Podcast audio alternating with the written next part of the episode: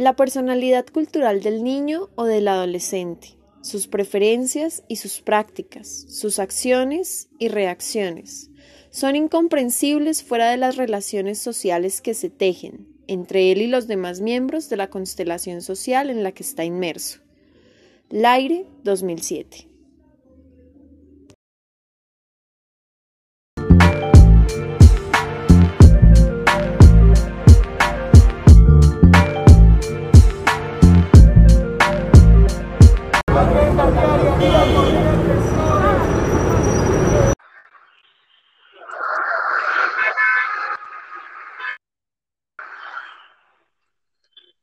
sí, amiga, eso te cuento.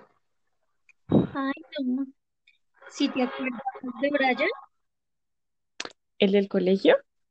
Sí, el que fue tu novio, ¿no? Sí, pero él no volvió al colegio. Uy, Juanis, ¿y por qué? ¿Qué le pasaría? Mm, bueno, pues lo que yo sé es que todas sus desgracias empezaron en un día muy normal de colegio.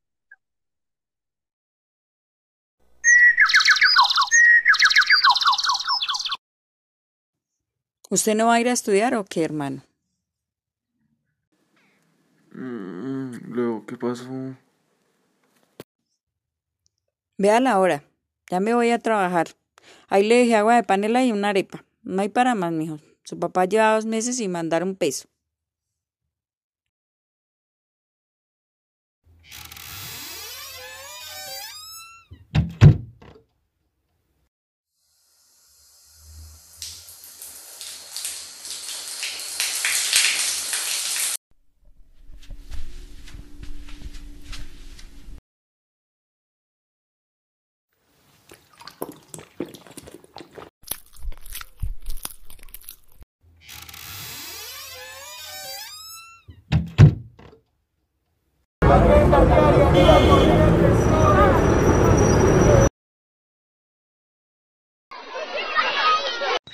¿Todo bien o qué? Buena, ¿todo bien? Marica, ¿vamos a salir después de clase o qué? Quiero mostrar una cosa re chimba, weón. Uy, no sé, parce, es que voy re mal en el colegio. Ah, se le olvida más tarde. Uy, marica, pues hágale a ver qué.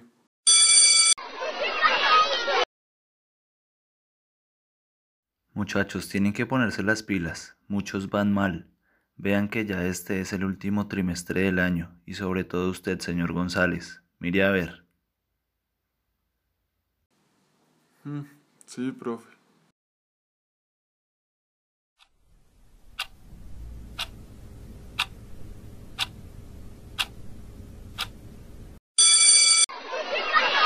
Marica, entonces qué, nos vemos más tarde.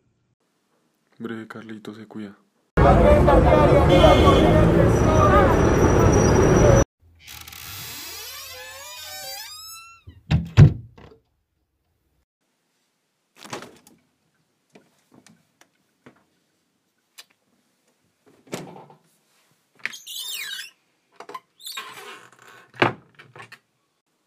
Ah, aquí nunca hay nada, qué fastidio.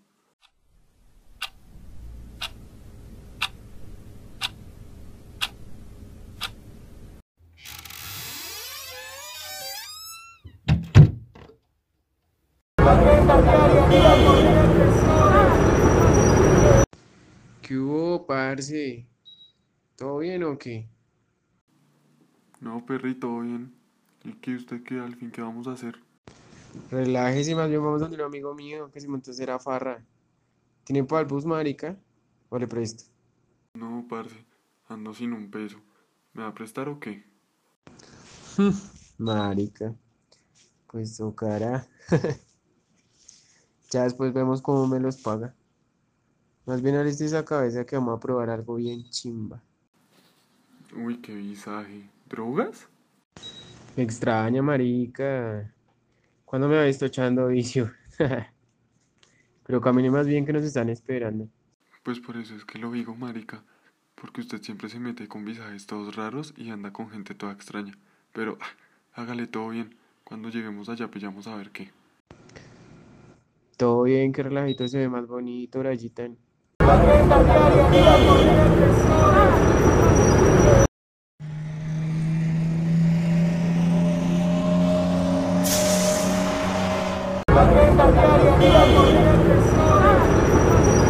Listo, marica, llegamos, es aquí. Uy, no, Carlos, esto se ve re gomelo. Ah, y mire yo cómo me vengo vestido. Ay, no se estrese, que no pasa nada. Más bien camine y le presento a Santiago que re todo bien y nos está esperando.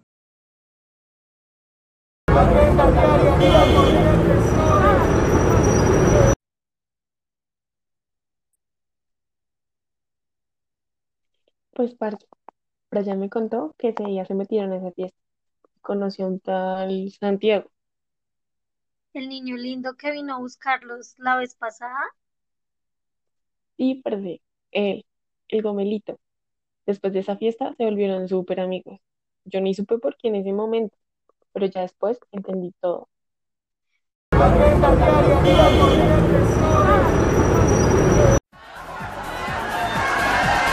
¿Qué hubo, chinito? ¿Qué se cuenta el Santi?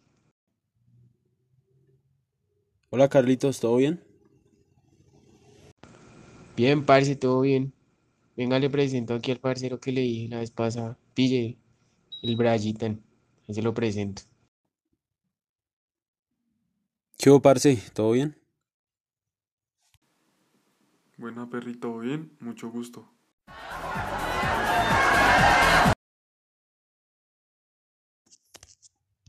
Y así fue.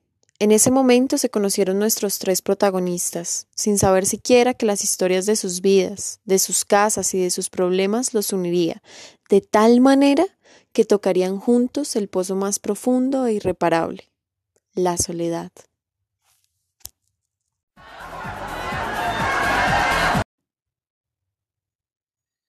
Y entonces, parce, ¿cómo la están pasando?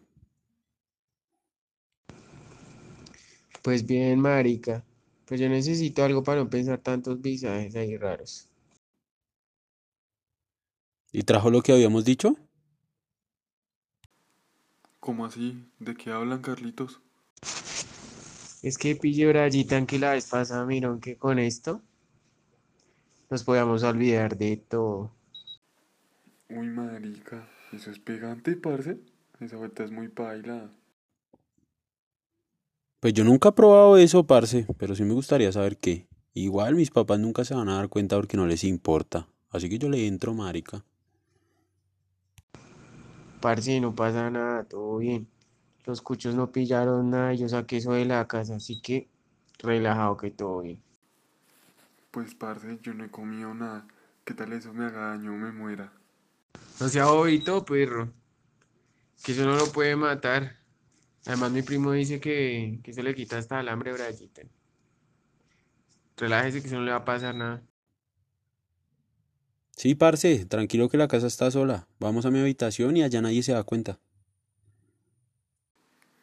Uy, parce, pues yo no sé. Pero, bueno, listo, vamos a ver qué.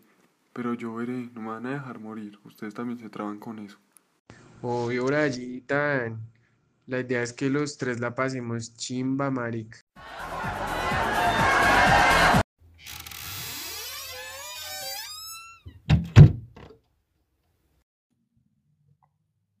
Listo, marica, sigan. Bueno, muchachos, entonces, ¿qué? ¿Por turnos o qué? Pues sí, parce, no ponemos todos al tiempo. Hágale, marica, al Santi primero, que es el anfitrión. De una.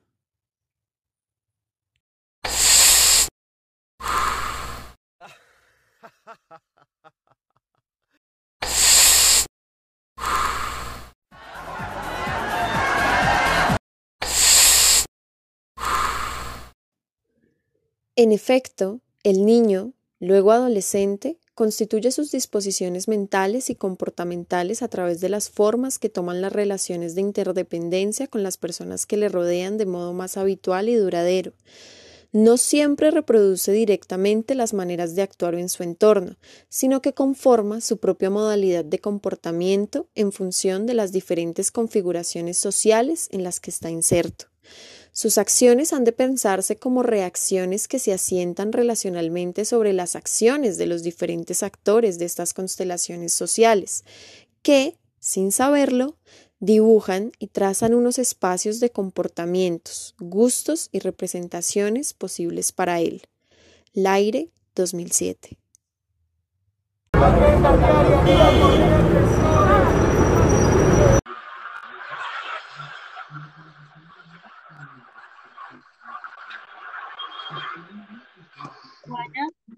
¿Y tú cómo sabes todo eso?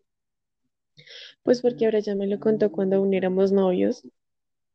Ay, no, amiga. Por eso fue que después empezaron a cambiar con Brian, ¿cierto? Pues obvio, parce, con todo eso que se metían después. Por eso fue que se echaron ambos el año y todo. Con decirte que una vez Brian llegó todo peganteado a mi casa y pues peleamos. Pero lo normal, una bobada. Y se puso todo loco y todo raro. Me dijo que me iba a pegar. Ush, marica. A mí sí me habían dicho que paila, que esos dos chinos se habían vuelto re paila, pero nunca me imaginé que hasta allá. Sí, eso te cuento.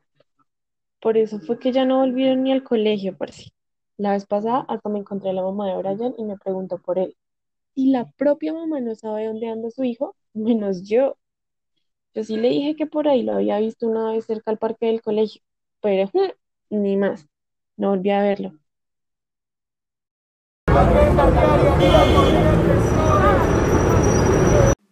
Carlos, marica, necesito más, ya no tengo plata, mi mamá ya no me deja plata ni nada por ahí. Muy viejito. Yo tampoco tengo plata, parce. Lo que me había levantado ya me lo gasté, pero podemos ir otra vez donde Santiago, a ver si él tiene algo que nos dé mientras. No, marica, usted es que es bobo, a ese man ya tampoco le dejan nada. Yo lo llamé la vez pasada y me contestó la mamá, y esa vieja toda visajosa me trató como un culo. Me dijo que paila, que dejara de buscarlo, que ya se habían enterado de todo. Ahí sí de malas, marica. ¿Quién lo manda a dejarse pillar? A mí mi cucha también me anda jodiendo el resto. Pero yo sí la pongo esa sobrar. Tras de que pelean resto por todo y solo me busca y me da la paja joderme la vida. Ah, sí, yo ando igual con mi mamá. Me dijo que iba a llamar a mi papá para que me llevara a la finca el cucho mal parido ese. Y paila, no he vuelto a la casa por eso, marica. Con decirle que ni mi tía me deja quedar ya, que porque me les robo las cosas. La que me dio ayer de comer fue Juana. Me la encontré en el parque ahí al lado del colegio y me dio el refrigerio que no se comió. ¿Y entonces qué está haciendo, marica? Pues nada, parce. Por ahí a la gente que me da la pata me les tumbo el celular y con eso como. Y esas cosas. La verdad ya ni sé qué hacer.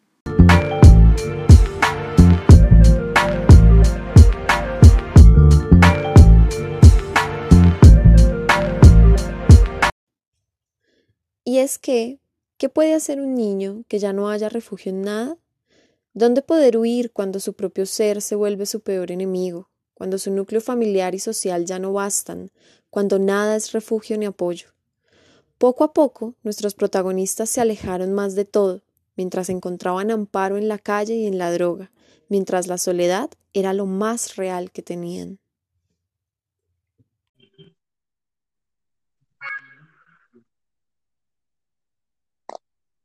Ay, amiga, yo no sé. Hablar de esto me da muy duro, parce. Brian era un niño muy chimba. Y mire, todo por nacer en este mierdero, donde nada funciona. Y parece que la vida se encarga de llevarse a todos los chinos para la calle. Pues sí, marica, lo que decía el Cucho Villada en la clase.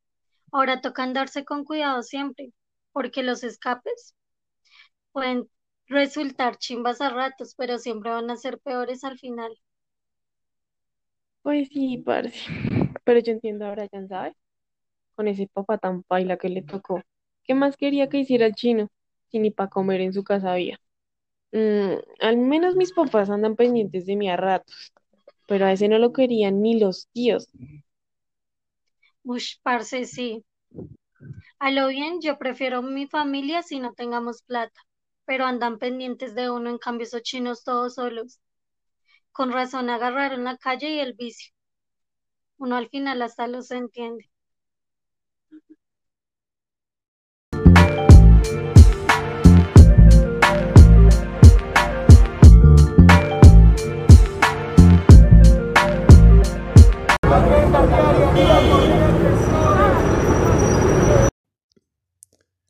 Las historias cruzadas de Brian, Carlos y Santiago continuaron, y ellos, como muchos niños, niñas y adolescentes, son el fiel reflejo de la ruptura y la grieta que existen en las familias desde tiempos inmemoriales, que los empujan y los instan a encontrar lazos más profundos en las calles, en amigos, en sustancias, y que lejos de darles lazos de socialización reales y profundos, lo único que estimulan es una transfiguración de sus realidades, alejándolos cada vez más del ser, desconociéndose por completo.